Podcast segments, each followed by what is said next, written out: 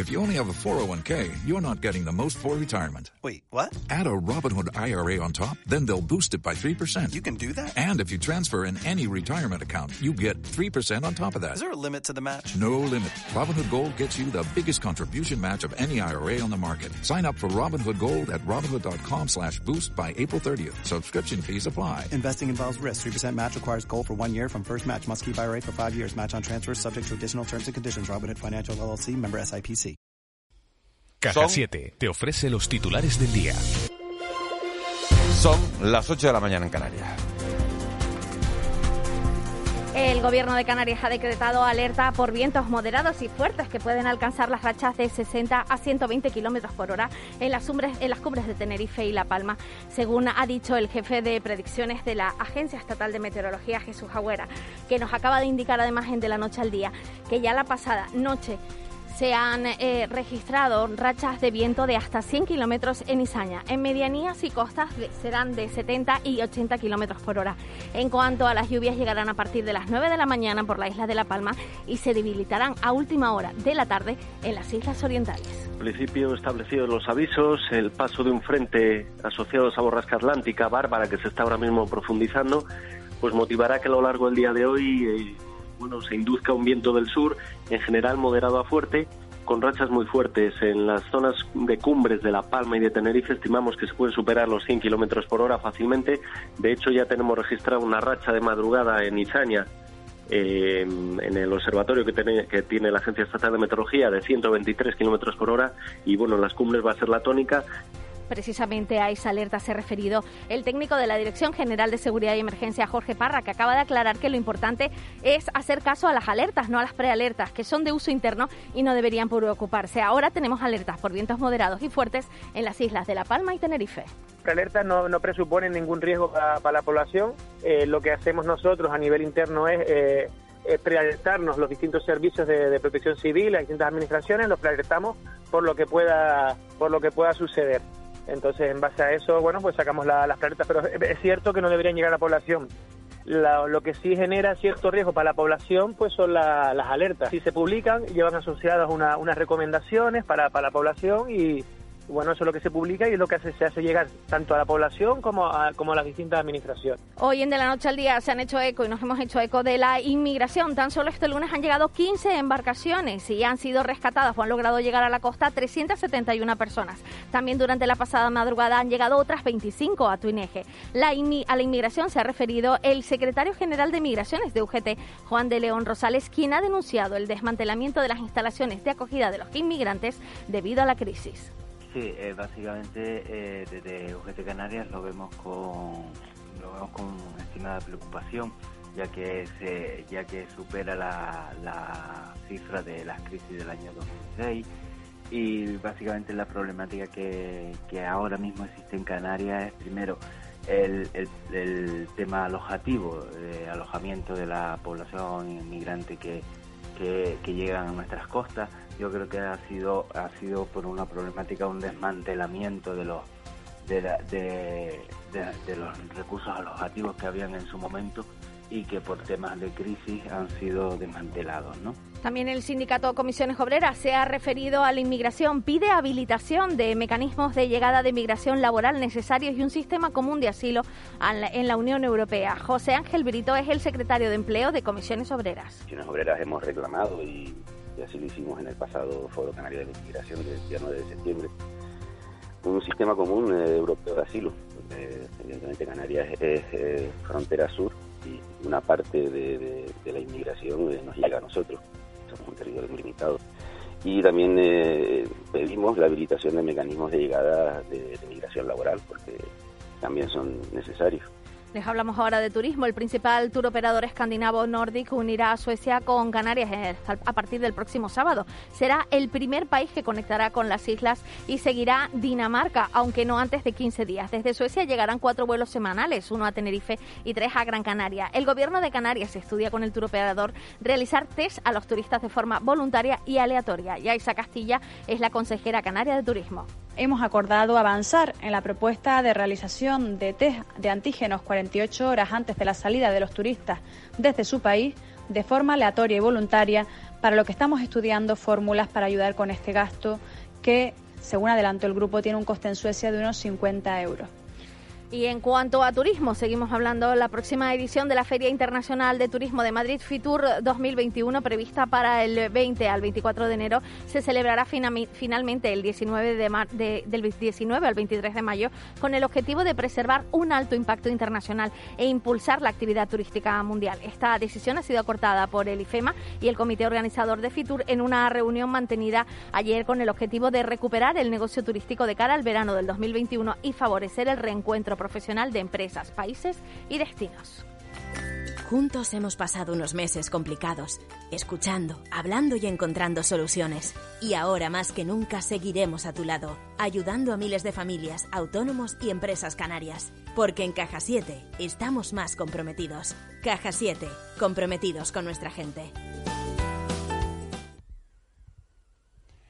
8 y 5 de la mañana, Marre Menezes, conocemos ya lo que traen los periódicos de este martes 20 de octubre. Comenzamos con el periódico El Día. El gobierno tumba el plan para restaurar los barrancos de Wimar. Lucha contra el cáncer de mama. Imagen de portada, la cuestación de la asociación Amate.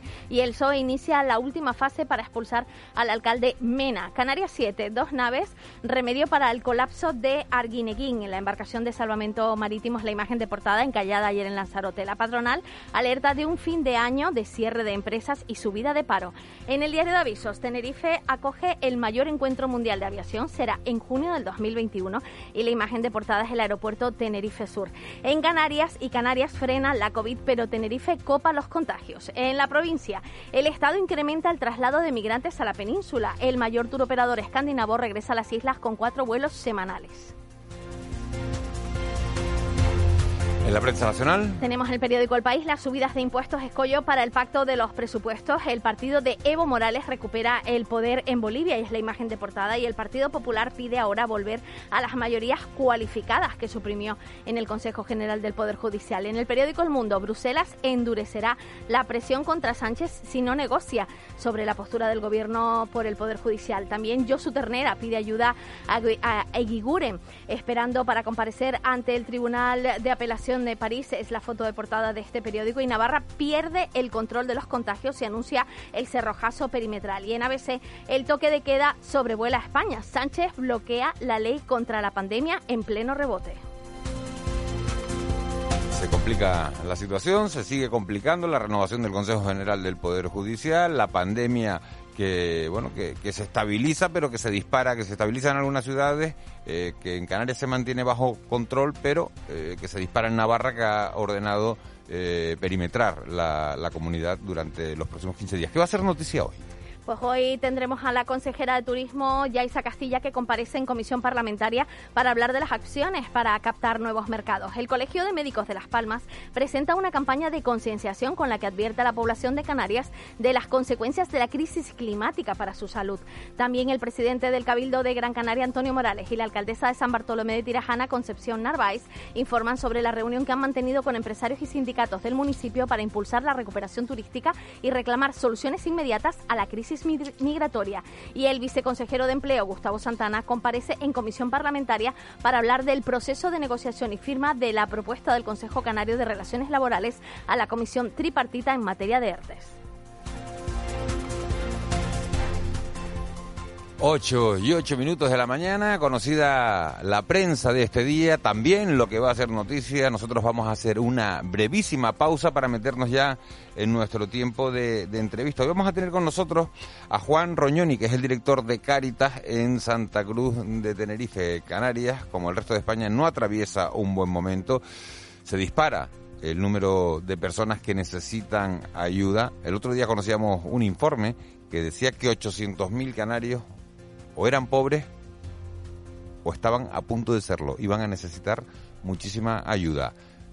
Caritas ha recibido el 50% más de peticiones en lo que va de año que en 2019. Y además, según todos los indicios, eh, lo peor todavía no ha llegado, los, peores efectos de esta pandemia. Hacemos, como decimos, una breve pausa, 8 y 9, y enseguida estamos con, con Juan Roñoni.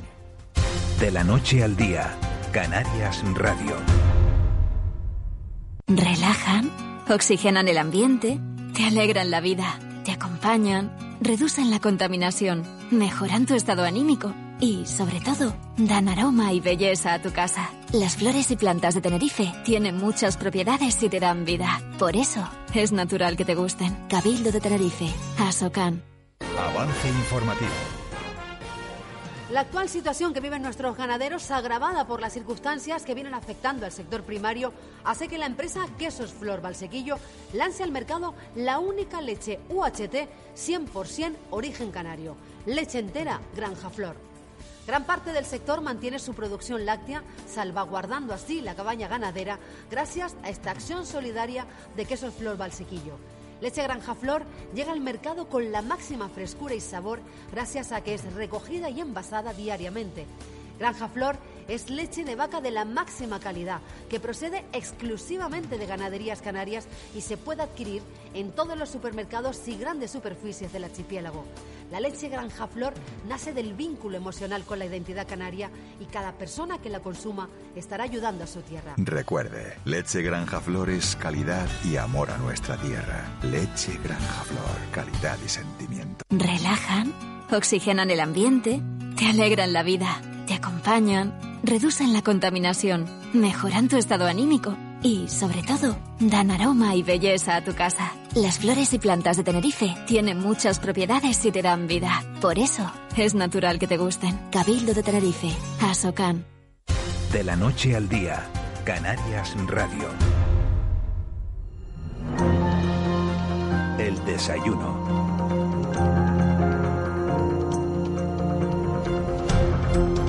Nos metemos ya en nuestro tiempo de, entrevista. Hoy les decía que íbamos a estar con una persona solidaria, una persona que, que dedica su vida a, ayudar a, los demás. Decía yo que era presidente de, de Cáritas en Santa Cruz de Tenerife, y no es el presidente de Cáritas en Santa Cruz de Tenerife, porque el presidente es el, el obispo, me aclaraba el invitado, es el director de Cáritas en la provincia de, de, de, Santa Cruz de Tenerife, donde sustituye a, a Leonardo, que era una persona sí. que, que, llevaba muchísimos años. Juan Roñoni, muy buenos días. Buenos días, ¿cómo están? Delegado de Cáritas en Santa Cruz de Tenerife desde 2019. Sustituye, como decía, a Leonardo Ruiz.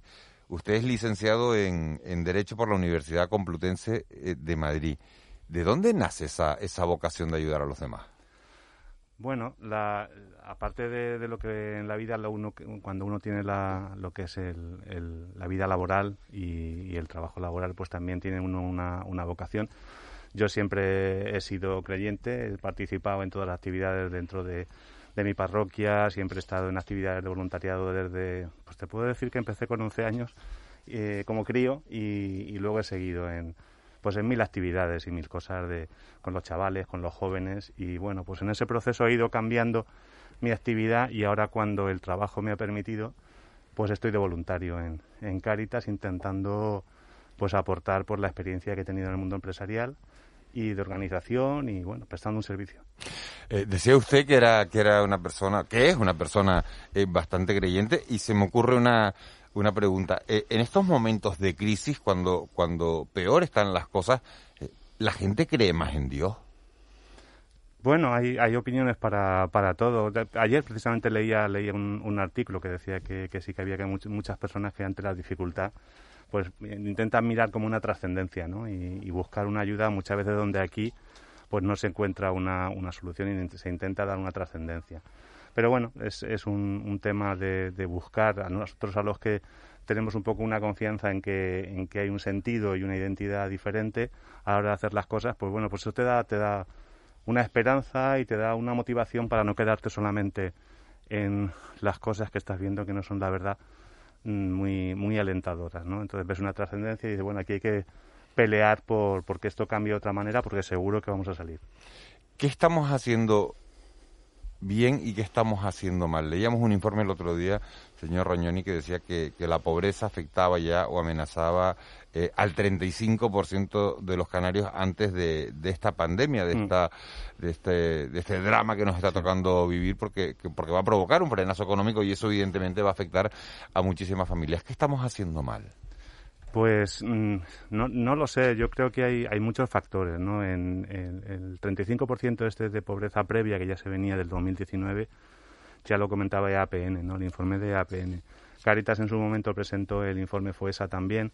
Y bueno, independientemente de que sea un punto más arriba, un punto más abajo, también se hablaba de que estábamos en un 29%, un 30% de exclusión entre severa y moderada.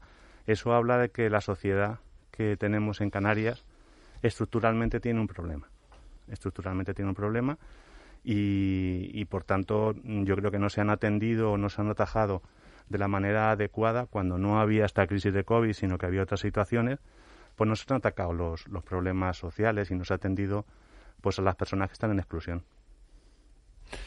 ¿Cómo se ayuda a, la gente desde Caritas? Bueno, tenemos diferentes campos que muchas veces no se conocen, pero el esencial y, y, primario de donde nace Caritas es desde las parroquias, ¿no? Donde hay una, una acogida parroquial, donde están los, los voluntarios y acogen a, a las familias que, llegan. Pero ahí no se queda solo, porque luego también pues estamos trabajando ahora mismo mm, de una manera especial en todo el, mundo de las personas sin hogar, que en Canarias son muchas, muy invisibles y que en, en muchas zonas de la isla no se sabía ni que existían, porque están ocultas. Están en los barrancos, están en edificios que están caídos, están abandonados y viviendo en unas condiciones de infravivienda que son terribles a ese ha sido todos los trabajos donde estamos trabajando y empleándonos, ¿no? Y luego, pues en todos los temas de la vivienda, porque ahora mismo todos los, todos los, la situación de la vivienda, que son todos los problemas importantes que tiene ahora mismo eh, Canarias y también, también toda la, toda la, nación, ¿no? Pues está haciendo que muchas personas pues estén con situaciones de, de desahucios e intentamos acompañar y también en el empleo, empleo y formación. Empleo, formación, vivienda. Eh, Un montón de cosas. Eh, ¿Es verdad que, las peticiones de ayuda se han, se han duplicado este año con respecto a las que tenían en 2019? Sí, de una manera exponencial. O sea, si lo, sí, lo notamos más, o el primer, el primer impacto fue cuando el estado de alarma, porque fue cuando empezamos un poco también a través del teléfono de emergencias que habilitamos a contabilizar un poco y tener datos de cómo estaban subiendo los, las demandas y pasamos de 300 en el primer mes a 1.900 en junio, de abril a junio. O sea, fue una cosa bestial. Y luego a partir de ahí, pues se ha mantenido todo este tipo de asistencia. Ya no hemos empezado a contabilizar de una manera tan, tan puntual toda esta información, pero sí ha crecido de una manera muy, muy, muy importante. Y entonces está intentando, pues en la medida de lo posible, por dar dar atención a, a, toda esta necesidad con los recursos que humildemente Caritas tiene, porque tampoco nosotros tenemos recursos como para atender a todo. ¿De dónde salen esos recursos? Pues tenemos varias fuentes de financiación. Por un lado está la, la parte privada, por así decirlo, de Caritas, que viene de, de las aportaciones, donaciones de particulares, lo que se recoge en los primeros domingos de mes en las, en las misas, pues toda esta parte pues va para Caritas. Y ahí estamos hablando que tenemos un, un tanto por ciento privado. Y luego pues de los convenios de colaboración que estamos teniendo con las administraciones públicas para atender pues problemas como Base 25, que es un, es un proyecto financiado por la Administración Pública, y también Barrios por el Empleo, donde estamos trabajando también con, con Cruz Roja, con Fundación Don Bosco y la Universidad Laboral de La Laguna. Ahí también te viene esa financiación. Y luego, pues en las casas de acogida, pues vamos un poco pues cogiendo recursos de un lado y de otro, fondos propios, fondos públicos y, de esa manera vamos, vamos saliendo. La gente se acerca a, a, ustedes, a Caritas, a pedir sobre todo alimentos en el día a día. No, no solo, no solo. ¿Qué, es, lo que más, ¿qué es lo que más le piden? ¿Qué va buscando la gente en Caritas? Depende del momento. Ahora, ahora cuando estamos en esta situación, sí, lo más, lo más necesario ha sido la, la situación de, de, elementos, elementos esenciales, alimentación, higiene, problemas con la vivienda, alquiler, esto, eh, medicinas. En las personas sin hogar, pues te puedes imaginar, pues sí, también elementos básicos de, de supervivencia, ¿no? Pero la, la, demanda y el trabajo que se hace en Caritas no es solamente el, de los alimentos, porque tenemos que, cuando una persona llega a nosotros, mmm, la cosa no está en darle simplemente una bolsa o una tarjeta que estamos intentando dar ahora, poco por dignificar la entrega de alimentos, pues una tarjeta de prepago para que pueda ir a comprar dignamente a un comercio, ¿no? Sino que también está el acompañar a esas personas en, en todo el proceso que puedan tener, pues de analizar cuál es su situación, de dónde viene, y cómo le podemos ayudar a que salga de ahí. Porque si no, la otra es solamente asistencialista y mantiene la situación. Y ese es el trabajo de la reinserción laboral, que yo sé que ustedes se han volcado mucho en la reinserción laboral. Sí, sí. toda la parte, por ejemplo, que estamos haciendo ahora de... Tenemos dos proyectos, Barrio por el Empleo, y luego tenemos un proyecto que llamamos Proyecto Mila, que también es, de formación, e intentamos hacer una, una puesta en, en, conversación entre la empresa, lo que necesita la empresa ahora mismo, la formación que necesita y que está demandando con las eh, personas que tenemos. Intentamos formarlas para adecuarlas a esas necesidades reales que ahora mismo está haciendo. Entonces tenemos pues personas que están haciendo de prospectores por las empresas, van visitando, van viendo necesidades y a partir de ahí pues diseñamos todo lo que son los procesos formativos para intentar adecuar la, la oferta y la demanda, por así decirlo, ¿no? Y que esas personas tengan una inserción laboral importante, que la verdad, con ambos proyectos, tanto Barrios como Proyecto Mila, estamos teniendo unos niveles de inserción bastante importantes. Enseguida le voy a dar la palabra a mi compañera Ángeles Arencibia, pero sí me gustaría preguntarle, señor Roñoni, si el perfil de la pobreza en Canarias, siempre decimos, tiene rostro de mujer. Sí, tradicionalmente lo ha, lo ha tenido y lo sigue teniendo. Lo sigue teniendo. Es una, una mujer muchas veces eh, al, frente o liderando una familia y muchas veces sola con, con hijos también, ¿no? Y de una edad media en la que la mujer es la que está tomando, tomando la iniciativa de, de sacar la familia adelante ante, cuando hay dificultades de este tipo, ¿no? Y es la que se atreve a ir a solicitar ayuda, la que, la que busca e intenta cuidar, cuidar a su familia. ¿Al hombre le da más vergüenza ir a pedir? Básicamente no es el perfil el del hombre el que más se acerca y por algo será. Por algo será, ¿no? Ángeles. Eh, buenos días, señor Reñani. Buenos días. Eh, de, comentábamos que el, informe AROPE da un 35% de pobreza o exclusión en Canarias. Estos son datos del, del 19. Eh, hay un porcentaje de esta gente eh, que está en esta situación que eh, procede de la crisis anterior que no que no es una pregunta no si hay un, gente que no logró salir adelante después de la crisis mm. anterior y si ustedes temen que de esta crisis también haya un volumen de, de personas que no logren recuperarse. Enseguida, simplemente una cosa, decirles eh, a nuestros oyentes, todos los que estén circulando por la autopista del sur de Tenerife a la altura de Olla Fría, ha habido un accidente de tráfico y está a la altura de Santa María del Mar la, autopista completamente eh, colapsada. Para que se armen de paciencia, que sepan que hay un accidente de tráfico a la altura de, Santa María del Mar y el tráfico eh, fluye de manera muy lenta, muy despacio, para que tengan máxima precaución. Perdón, señor Roñoni, que estaba, estaba hablando. La pregunta es si temen que este porcentaje se incremente y se, y se, y se convierta también en, estructural, ¿no? con esta nueva crisis. Ese es el riesgo, porque de hecho cuando hablábamos de datos, de cómo, de cómo tanto APN, AROPE, el informe FOESA de Cáritas, se analizaba la situación intentando ver qué había pasado de la crisis del 2008 al 2018, qué había pasado con todas las familias que habían pasado la crisis económica que sufrimos y ahí llegamos en, en que en Canarias estaba ese 29% de pobreza estructural entre severa y moderada. ¿no?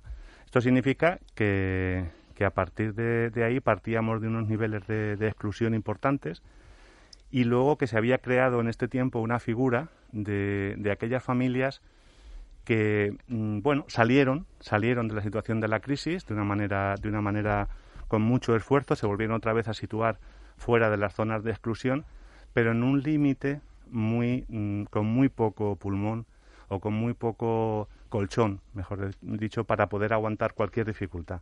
¿Qué pasa? Que ahora cuando ha llegado la, toda esta situación, todas estas familias, pequeños autónomos, eh, personas que trabajaban en el hogar atendiendo mayores, niños, personas de limpieza, todas esas personas que se han quedado sin trabajo de un día para otro y no tenían eh, ningún respaldo para poder aguantar, pues han pasado de estar en una situación de límite, pero con una dignidad de poder vivir mes a mes, a pasar a una situación de exclusión. Y esto ha incrementado el número de personas.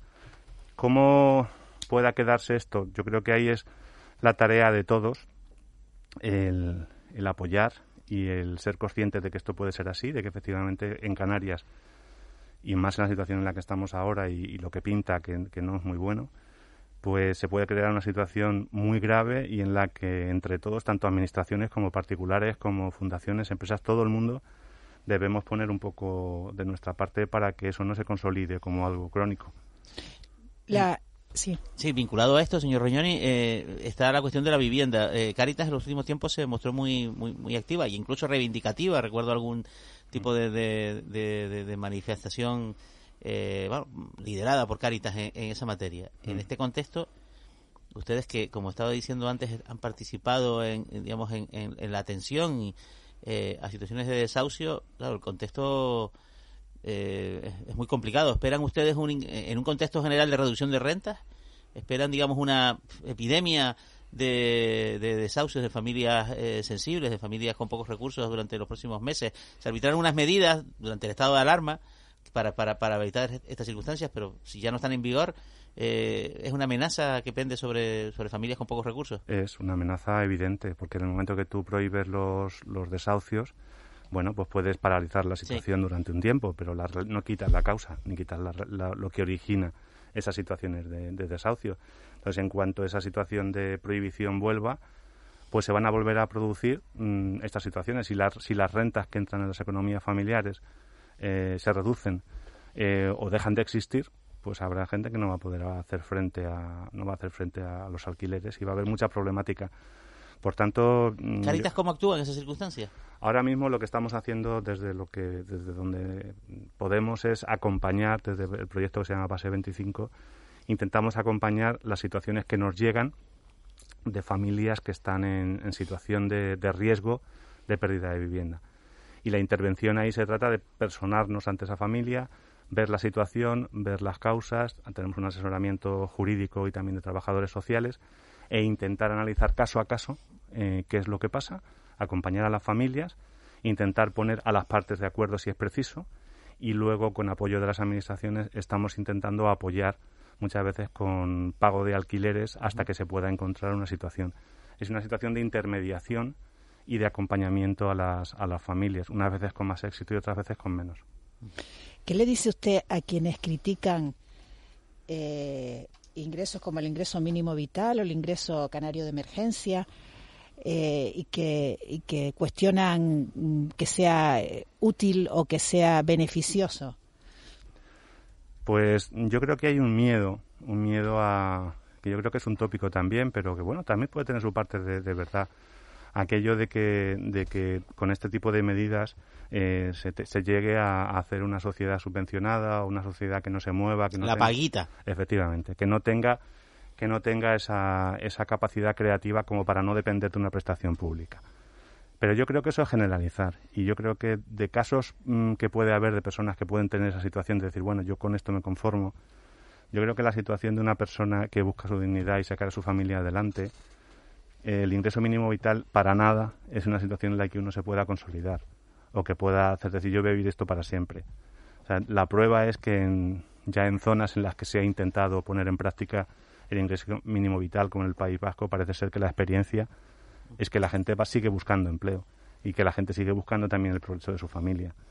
Yo creo que no podemos entrar, o es peligroso entrar por ahí, porque al final generalizamos y lo que hacemos es mm, no atender y no consolidar la situación de, miles y miles de familias que ahora mismo con eso podrían estar teniendo un mínimo de dignidad. Lo, que ocurre, señor Roñoni, es que a veces también se genera una expectativa sobre, por ejemplo, el ingreso mínimo vital, que en Canarias pues tiene números, ¿no? Se puede describir en números. Hay 75.000 peticiones, ha habido 5.800 afirmativas, 12.000 denegadas, que es una cantidad, bueno, es, el doble, un poquito más del doble de las aceptadas, y el resto, si sacamos cuenta, son 18.000 en torno a 18.000, 19.000, el resto que son eh, 55.000 eh, están en el limbo, 50.000 están en el limbo. Más un montón de, de personas y familias que no están contempladas por el ingreso mínimo vital. Y todas las personas que están en situación irregular, todas las personas eh, que salen de una situación de protección de menores hasta los 23 años se quedan también en el limbo. Es decir, el ingreso mínimo vital no lo arregla todo.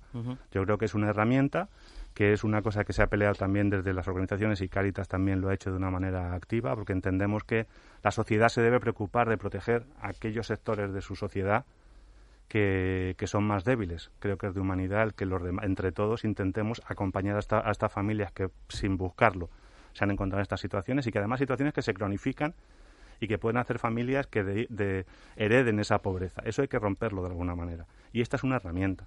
Luego está la herramienta de la vivienda Luego está la herramienta del control también de que las cosas se hagan de una manera de una manera adecuada. Yo creo que el, es una, una vía de, de poder por lo menos mm, plantearnos el decir no podemos quedarnos como estamos con esta pobreza estructural, algo hay que hacer y esta es una, una herramienta. Que, que, no, que no se ha hecho del, del todo, o que hay personas que pueden abusar, sí. Y luego, por otro lado, está el tema que, que dices de que se me ha ido la, la que te iba a decir.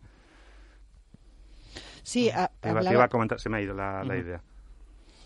Bueno, yo, le, yo le, le, quería hacer otra pregunta. Usted habla de una figura nueva, que son los que salieron de la crisis, en, ha hablado hace un momentito, ¿no? Eh, salieron sí. de la crisis de, 2010, de 2008, pero se, quedan, se han quedado al límite, como en una especie de, de filo de la navaja, sí. ¿no? En uh -huh. cuanto las circunstancias empeoraron, pues cayeron del lado malo. Eh, en, podemos hablar de edades, es decir, eh, estábamos hablando antes de, de personas que corren el riesgo ya de cronificarse en esta situación. Mm. Eh, si lo vemos desde el punto de vista de la edad, ¿qué edades son las más eh, que tienen más riesgo de quedarse ahí? Bueno, en principio los que estaban los que estaban en una situación activa de una familia que tenía un ingreso que podía ir aguantando más o menos hasta final de mes, pues estamos hablando de personas de edad de mediana edad que estaban incorporadas al, al mercado de trabajo. Luego, por otro lado, están todas aquellas que están en edades mmm, de más de 50, 55 años, que su situación ya es otra. Ahí ya lo que se produce son problemas de que muchas veces se pierde el empleo y no se vuelve a encontrar y se produce otro, otro, otro problema. Y por otro lado está el tema de los jóvenes, que muchas veces no llegan a, ese primer empleo. Entonces yo creo que la, parte esta que podríamos decir que, se ha incorporado desde la actividad sería todo lo que es el perfil de la, de la mediana, mediana edad. Mediana edad. Ay, ya me acordé de lo que le iba a comentar antes a José.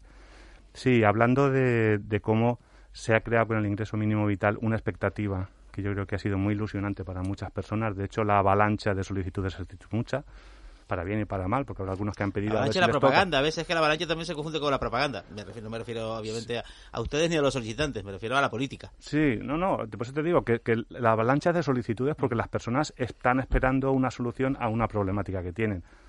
Ahora yo creo que también se ha vendido como la solución que iba a llegar y la realidad que estamos teniendo es lo que está pasando. Es que no está llegando a todo el mundo, que además la gestión administrativa tampoco está siendo la más adecuada y está siendo está habiendo un nivel de frustración muy importante. Eso le iba a preguntar, la burocracia, eh, eh, se, uno se, se, siente impotente, eh, estás en esta situación y te empiezan a pedir papeles o te empiezan a pedir requisitos que, que, es muy difícil que consigas o tienes que tener una cuenta de internet o tienes que tener una no. cuenta bancaria. ¿Se ponen impedimentos todavía que son inasumibles? Para algunas personas sí, porque de hecho la brecha digital que, que, tenemos todavía en nuestra sociedad es muy importante y más para las personas que solicitan el ingreso mínimo vital, que suelen ser las que en peores condiciones están. Y es uno de los problemas que se, está, que se están encontrando, que tienen que buscar o asociaciones o, o, o la ayuda muchas veces inaccesible de los ayuntamientos para que les echen una mano para poder hacer las solicitudes y no están no están llegando a, a poderlo a poderlo pedir y luego las administraciones también han asumido un, los trabajadores de la administración una serie de, de nuevos eh, de nuevas prestaciones que tienen que gestionar tanto en los ERTES, tanto en el ingreso mínimo vital, que yo creo que es una avalancha que no se ha sabido dotar o no se ha podido dotar de las personas necesarias para que eso se pudiese hacer de una manera adecuada. ¿no? Y yo, yo, creo que está la gente saturada de trabajo hasta arriba. Ustedes de, de Lazarillos en este aspecto es un, es un asunto que no, que no desarrollan, que no trabajan, digamos, de, de auxiliar a las personas digamos que tienen se va se va nosotros no es nuestra no es nuestra misión. Lo que pasa es que sí que cuando te vienen las personas pues mmm, nosotros intentamos acompañar caso a caso a las personas Porque que es nos de, vienen. es demoledor. O sea las colas para, en todos los aspectos pero las colas eh, para digamos eh, eh, para el trámite de la solicitud de, de, de, de, ayudas públicas y en particular en la seguridad social son un escenario post de la pospandemia absoluto, absoluto. en cualquier ciudad española. Sí, sí, y además y además hay que dejar claro que esto que es un tema que no se puede derivar a las asociaciones ni las ONGs para que lo hagan.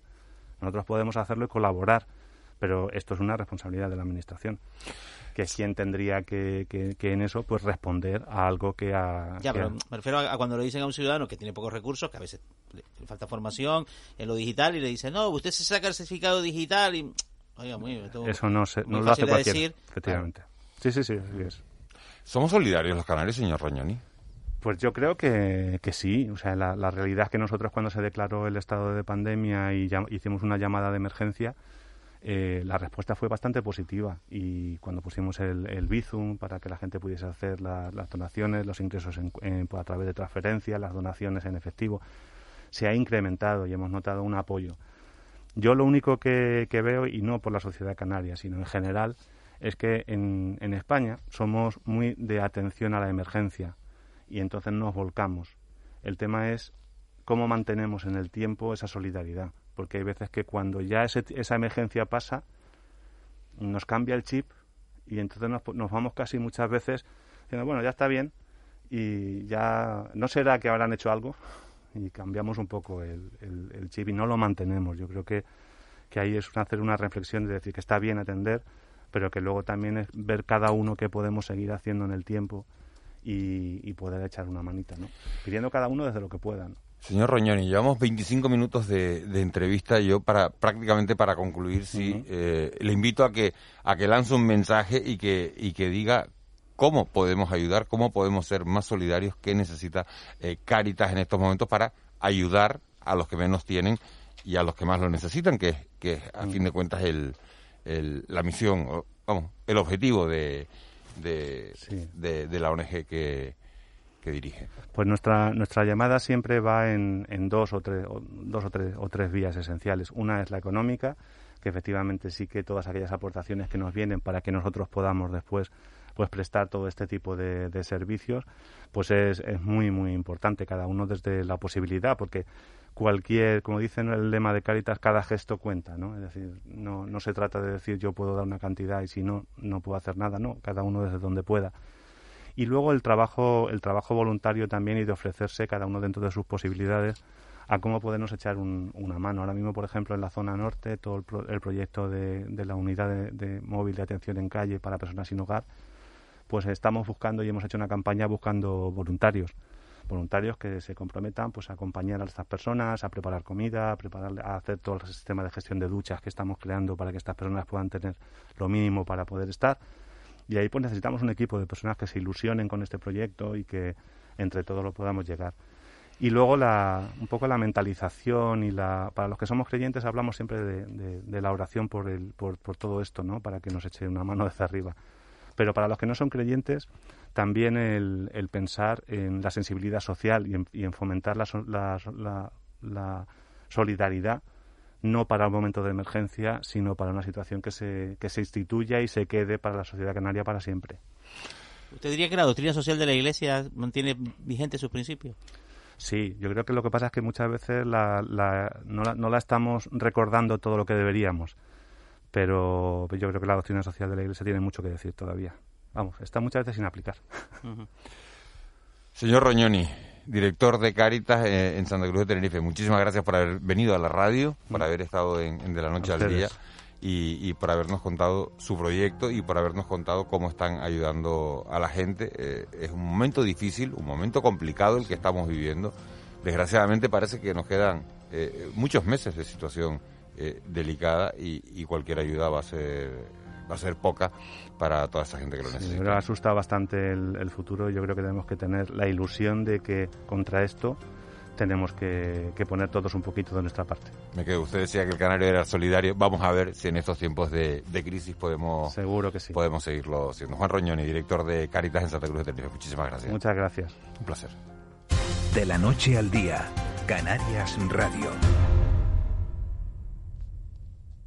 Relajan oxigenan el ambiente, te alegran la vida, te acompañan, reducen la contaminación, mejoran tu estado anímico y, sobre todo, dan aroma y belleza a tu casa. Las flores y plantas de Tenerife tienen muchas propiedades y te dan vida. Por eso, es natural que te gusten. Cabildo de Tenerife, Asocan.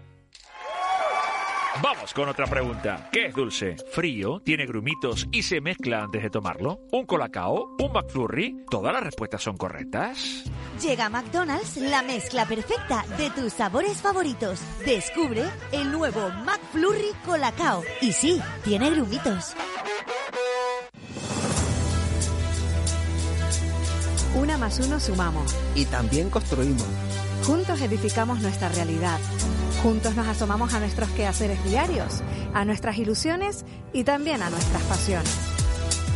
Juntos disfrutamos cada momento y nos sentimos afortunados de saber que hay dos millones de razones que nos conectan, porque somos lo que nos une. Uno más uno, con María Domenech y Kiko Barroso. Canarias Radio. Contamos la vida.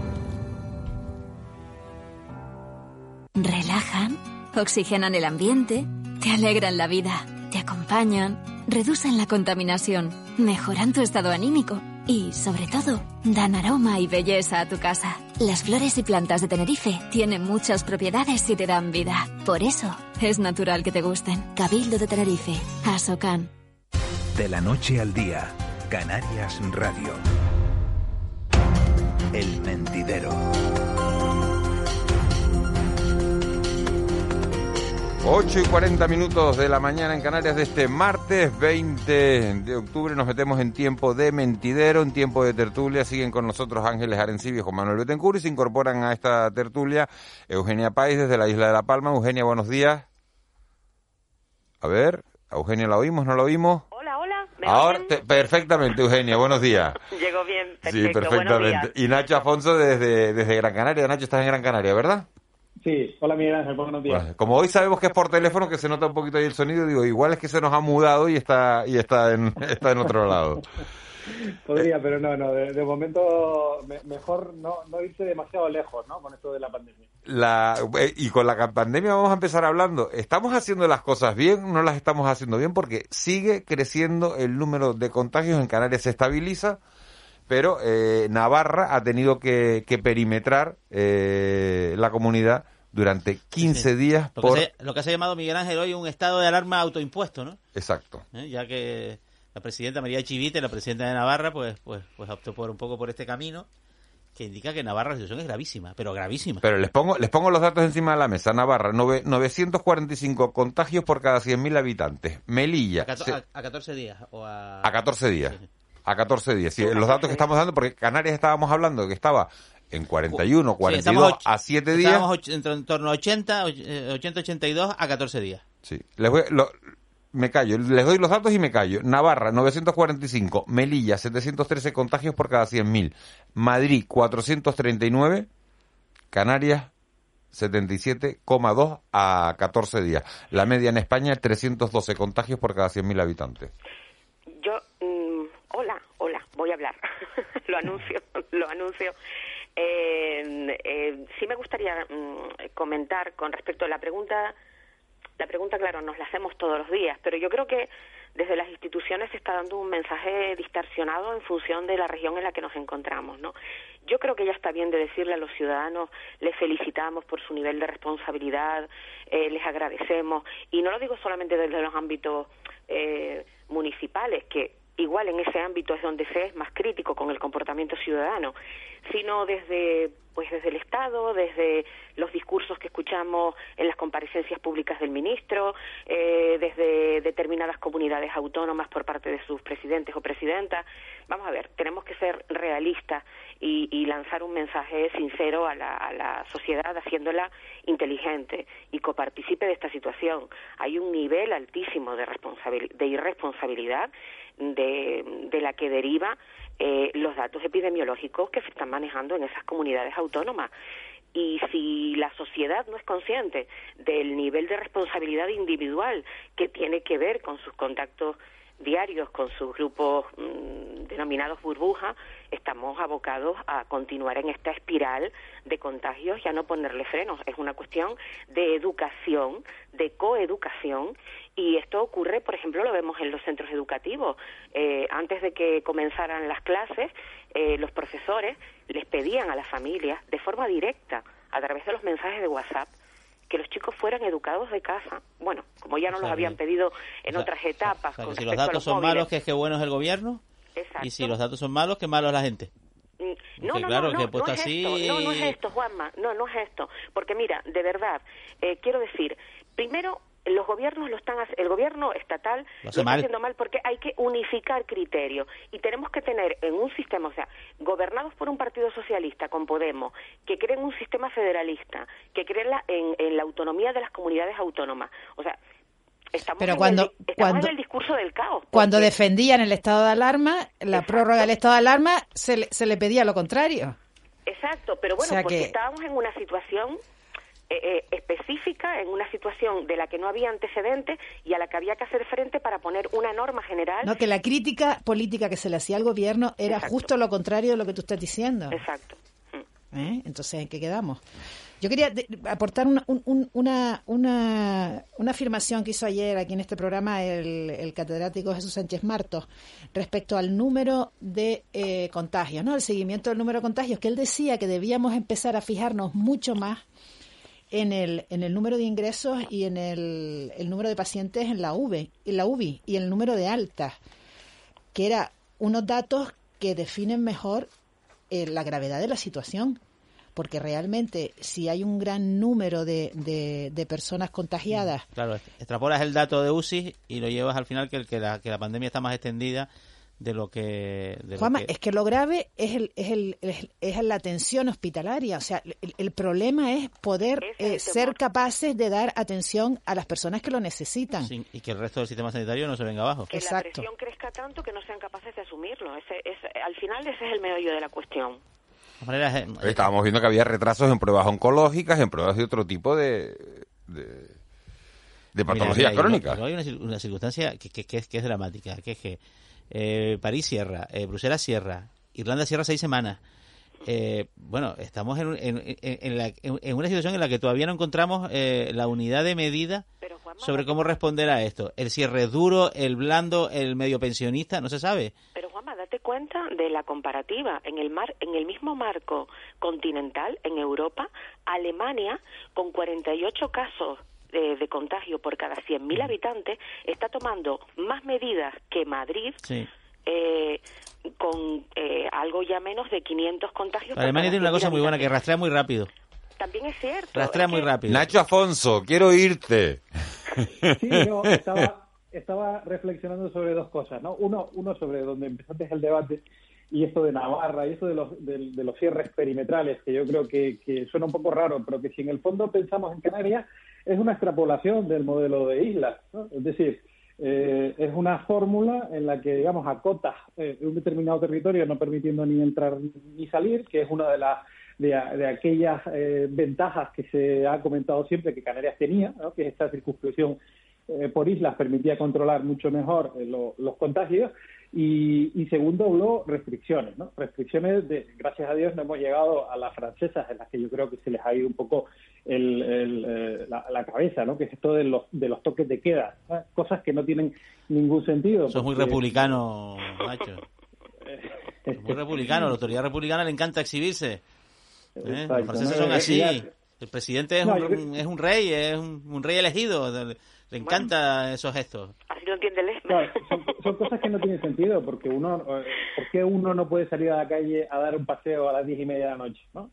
Eh, ¿Por qué alguien no puede salir a correr? Ya pasaba con, con la, con la, pasó aquí en España también con, con las medidas de desconfinamiento, ¿no? La- las, fa- las famosas fases, ¿no? No se podía salir a hacer deporte a las cuatro de la mañana, ¿no? ¿Y, por qué? ¿Qué Yo no- pasa, a, no? a- a mí no me queda muy claro de todas maneras. El tema este de Navarra es, vale, el confinamiento es de, o sea, que no se puede entrar en Navarra, pero en- entre, digamos, si hay movilidad intrarregional. Y claro, en Navarra hay situaciones en las cuales hay muchos casos, como sería Pamplona, sería lógico, que es lógico, y otros pueblos en los que seguramente la incidencia es mucho más baja. Esto a mí no me cuadra. Yo sí lo entendía en Madrid un poco por la lectura político-social que se hacía, es decir, los barrios ricos ahí se puede ir y a los barrios pobres están confinados. Eso es una lectura que había hace tres semanas en Madrid, no, no. Pero esto de Navarra es como si dice, en, vale, en, en Las Palmas no se puede, eh, eh, o sea, que en Las Palmas y en Artenara eh, la situación fuera la misma. Pues no puede, obviamente no, no es la misma nunca, ¿no? Pero es que depende, claro, de los datos epidemiológicos. Ahí es donde yo creo, y es lo que lo que comentábamos un poco antes, ¿no? Que mm, vamos a ver, hay una, hay diversas estrategias. Eh, yo ayer leía, por ejemplo, eh, con las medidas que se han tomado en Irlanda. En Irlanda, por ejemplo, eh, no se han tenido en cuenta, o no al menos en, en, el, en la medida en la que debería haber sido tomado en cuenta, entienden los, los propios científicos, los propios epidemiólogos, eh, la opinión de los expertos o sea, y ha sido una, una decisión, bueno, que los ha tenido en cuenta, pero que ha intentado, mm, en fin, estar ahí eh, a medio gas entre lo que querían los epidemiólogos y lo que querían los políticos para quedar bien con la población. Y eso se extrapola a, a, toda España y a las comunidades autónomas donde estamos teniendo más serios problemas. Ahora bien, eh, en el caso concreto de La Palma, yo, eh, desde una isla menor, aquí tenemos cinco casos activos. Sí, La Palma tiene unos datos, vamos. La Palma tiene unos datos fantásticos. Dentro, De la, dentro de la región de Canarias es la isla que mejor está en cuanto a datos. De hecho, tenemos una persona ingresada. Los otros cuatro, los otros cuatro casos. Están en aislamiento en su casa. Están en aislamiento en casa. Entonces, eh, y aquí es verdad que, bueno, eh, notas, porque eso se palpa en la calle, ¿no? Esto no es un sitio demasiado grande, como tú sabes, Juanma, y te das un paseo por los municipios y ves, pues, mm, el cumplimiento de las normas, ves cómo los camareros recuerdan, ves pero no ocurre así en todos los sitios. Quiero decir, esto es una cuestión de que eh, las autoridades están para estos momentos, ¿no? Para poner normas, para hacerlas cumplir, para sancionar en el momento que sea oportuno, porque la población digo en términos generales, porque ahora he hecho la excepción de La Palma, ¿no? Por los datos que comentamos, pero en realidad la población no está siendo corresponsable no está siendo corresponsable con esto, con, con la realidad que estamos viviendo. Creo que hace falta un mayor nivel de concienciación y de que todo el mundo asuma pues, su propio nivel de les cambio les, cambio el tercio el tema de, de, la COVID. Hay una noticia que me ha llamado la atención hoy que es que Alberto Rodríguez el secretario de organización de Podemos ha decidido no acudir a su situación ante el Tribunal Supremo para prestar declaración voluntaria en calidad de investigado en la causa abierta por él contra un presunto delito de atentado contra agentes de la seguridad. Bueno, al final tampoco es un tema excesivamente grave, es decir, fue cuando hubo una manifestación en la laguna. No, pero sí es grave, Miguel Ángel. Mira, yo te voy a decir por qué es grave. A, ver con qué lo vas a comparar. No, no lo voy a comparar con nada. Lo comparo con que, mira, eh, nuestros representantes públicos no digo que no sea grave, espera, solo, Eugenia, solo matizar, no digo que sea grave o no grave, que ahí no entro en si debe ir o no debe ir a declarar, que es prestar una, una declaración voluntaria. Digo que los hechos que se que se juzgan, no, vamos a ver, que no, que no pasaron al otro mundo, que fue una protesta en una manifestación. Lo sé, lo sé. Pero lo que me refería es que nuestros representantes públicos pertenezcan al partido al que pertenezcan, están sometidos al cumplimiento de las normas y actúan como ejemplo. Quiero decir, Alberto, a título particular, si no estuviera como diputado, perfectamente podría decir, bueno, no acudo a declarar. Eh, hago un acto de, rebelión personal, pero es que esto no es coherente esto no es coherente. Y además a mí me parece que esto está vinculado con el tiene derecho. no pero eso es un buen apunte el que está diciendo Eugenia. Vamos a ver eh, cuando se produjeron estos hechos Alberto Rodríguez no estaba en la vida política pero ahora sí lo está. Ah de todas maneras. Claro, o sea, que, vamos, que te estoy dando la razón, Eugenia. Sí, sí, sí vamos a ver, Fue una visita del ministro Ver. Sí, el ministro Ver a, la, inauguración de la... Si yo estaba allí, en la inauguración de las obras de la catedral hubo incidentes, hay unas imágenes bastante explícitas en YouTube donde Alberto Rodríguez está protestando, tampoco es tiene una actitud agresiva, por lo menos en lo que están en esas imágenes que están en YouTube perfectamente disponibles, ¿no? Tampoco tiene una actitud agresiva, es verdad que voy a decir una tontería, Alberto Rodríguez es claramente el más alto de la manifestación, Igual por eso eh, se le identifica. Se le identifica. Sí, sí, sí, sí. Y luego, bueno, pues por eso se inició una causa contra él y luego él entra en política, es elegido y tal. Y, y bueno, bueno, es, verdad que, es verdad que no me parece irrelevante que en esta circunstancia él ahora es un cargo, bueno, político relevante. y que eso también lo tiene que lo tiene que considerar él en su foro interno. Pero tiene derecho a, a, actuar de esa manera o no tiene derecho. tiene derecho. sí, que sí, que sí. ¿no? Y nosotros tenemos derecho a interpretarlo. Pues. Sí, ya está, sí, sí, Vamos a ver, yo creo que dice la policía, perdón, que, eso de, de notar eh, cuesta más. Digo, que, que el, el, hecho de que parece, la policía apunta que el, protagonismo que él tuvo durante esa, eh, esa manifestación y esas, eh, digamos, agresiones a la policía, pues fue bastante protagonista. De todas maneras, yo creo que más allá de que sepamos ya cuál es la opinión del juez, yo creo que no ir por supuesto es su elección, pero es un error, es un error político, porque lo siguiente que va a pasar es que va a ir imputado al Supremo. Y en cambio, esto eh, se ha venido hablando igual que con, eh, con Pablo Iglesias, ¿no? Si tú no vas a la voluntaria, en la voluntaria tú puedes testificar, aclarar lo sucedido y si el juez considera que no es eh, que no es delito, pues, pues ya está, se acaba la causa ahí. ¿no? Eso hubiera sido Y, lo- y lo la pregunta es, para- la pregunta que les hago es, ¿por qué no va? Bueno, bueno, no va porque, vamos a ver, yo no sé si ustedes conocen a Alberto a título personal, pero no es difícil imaginar que dentro de su esencia como persona está ese constante acto de rebelión contra lo que cree injusto. Pues no, no, Eh, no me lo parece, ¿eh? Eugenia, No. yo, yo también le conozco, ¿eh? Ya, ya, pero eh, de todas maneras yo quería, mm, a lo mejor me, me, me van a, a, a censurar por vincular una cosa con la otra, no, pero, pero fíjense qué importante es. A mí me parece que es que eh, la organización política Podemos, dentro del gobierno y por lo tanto parte de la estructura del Estado, genera una imagen nefasta y da excusas a la ultraderecha y a la derecha cuando los quieren ve- vetar en la elección de los miembros del Consejo General del Poder Judicial. ¿Por qué no hacer bien las cosas? ¿Por qué no demostrar que son un partido de Estado, de izquierda, de ultraizquierda, si se le quiere llamar así, pero un partido de Estado? Entonces, eh, creo que desde un punto de vista estratégico, de, de formación política a nivel global, estatal, está cometiendo este tipo de errores. O sea, es- Son detalles. O sea, eso lo pongo en relación, Eugenia, con una cuestión que, que en Podemos es bastante frecuente en las últimas semanas, que es el cuestionamiento un poco de, de, de- de determinadas instancias judiciales, no digo de la justicia en su conjunto, Hmm. de determinadas instancias judiciales, como por ejemplo el juez García Castellón sería en el caso de Pablo Iglesias, ¿no? al, al que atribuye, digamos, cierta cercanía con postulados más conservadores y tal, y ahí hay una sensación y hay un poco de, nos están persiguiendo, y este magma está un poco en, Pero es que mira, los en- en este asunto, que, estoy- que- que lo quiero decir, porque creo que es de justicia, que, lo- que lo ha dicho Miguel Ángel también, desde el punto de vista penal, la verdad es que tiene poca relevancia. No, él no acude, él no acude, eh, leo las declaraciones. En ningún caso he cometido los hechos por lo que se me investiga. Por eso no, no acude a Pues pasa a declarar. ser imputado directamente.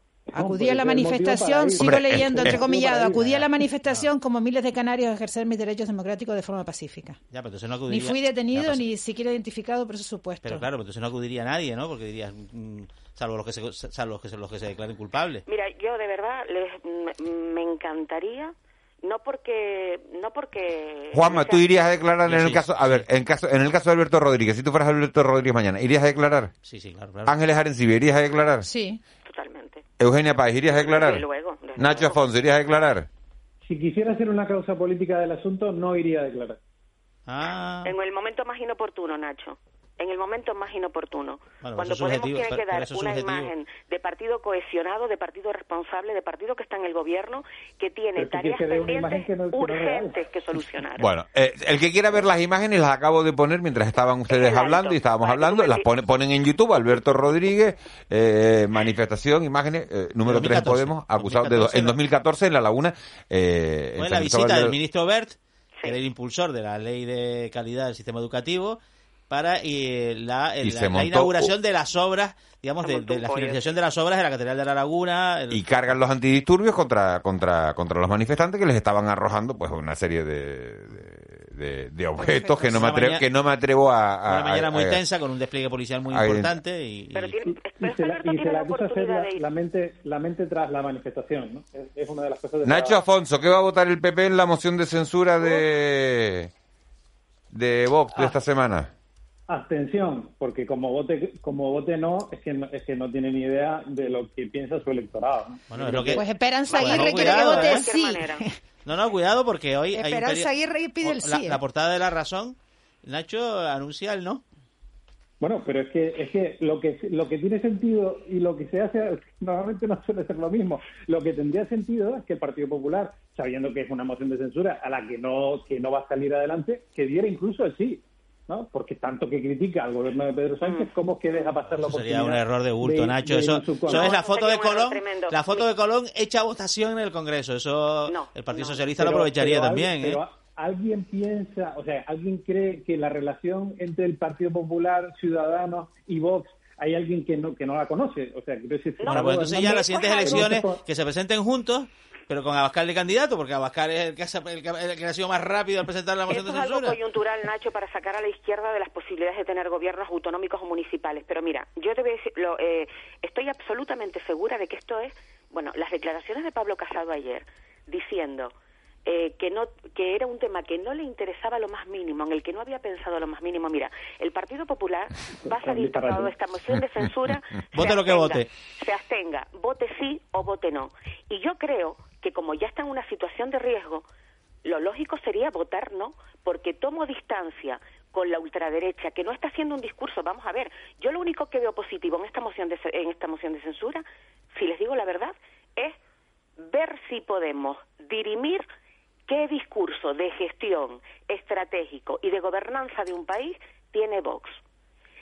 Tiene que tomar en su discurso, Eso ya o te lo digo yo ya, opinión, antes Ángel. Bueno, eso, eso va a ser complicado en los 50 segundos que, que- que nos quedan. Pero bueno, yo sé que Eugenia, Eugenia votaría no si fuera Pablo Casado, ¿no? directamente. ah, bueno, Nacho no Afonso votaría que sí. Nacho Afonso votaría que sí si fuera Pablo Casado. Bueno, sigo abstención, ¿no? Mínimo Hombre, abstención. hombre, sí Bueno, o pues abstención. se te van Bueno, pero sí o abstención. Juanma dijo que se abstendría, ¿no? Sí, me abstendría, sí, sí. Se abstendría. Y Ángel le dijo pero que se bueno, abstendría modo ayer, Yo ¿no? es que no me veo En la piel de- de Pablo Casado. Ah, no. no, no, no, no lo consigo. Tampoco, tampoco te diría yo. de modo control de daños, claramente. Señores, Ángeles Arencibia, un placer, muchas gracias. Nos vemos mañana, nos oímos mañana. mañana. Eh, Juanma Betancourt, nos oímos mañana. Eh, Eugenia Páez, un placer, como siempre, desde La Palma, que, estés en, en este mentidero. Nacho Afonso también, lo mismo. Muchas Desde gracias. la Un Canara. abrazo Señores, les dejamos con el boletín de las 9 con Noemí Galván y nosotros regresamos de inmediato a las 9 y 3. Estamos de vuelta para afrontar la recta final. ¿No te encantaría tener 100 dólares extra en tu bolsillo? Haz que un experto bilingüe de TurboTax declare tus impuestos para el 31 de marzo y obtén 100 dólares de vuelta al instante. Porque no importa cuáles hayan sido tus logros del año pasado, TurboTax hace que cuenten. Obtén 100 dólares de vuelta y tus impuestos con 100% de precisión. Solo con Intuit TurboTax. Debes declarar para el 31 de marzo. Crédito solo aplicable al costo de la presentación federal con TurboTax Full Service. Oferta sujeta a cambios o cancelación en cualquier momento.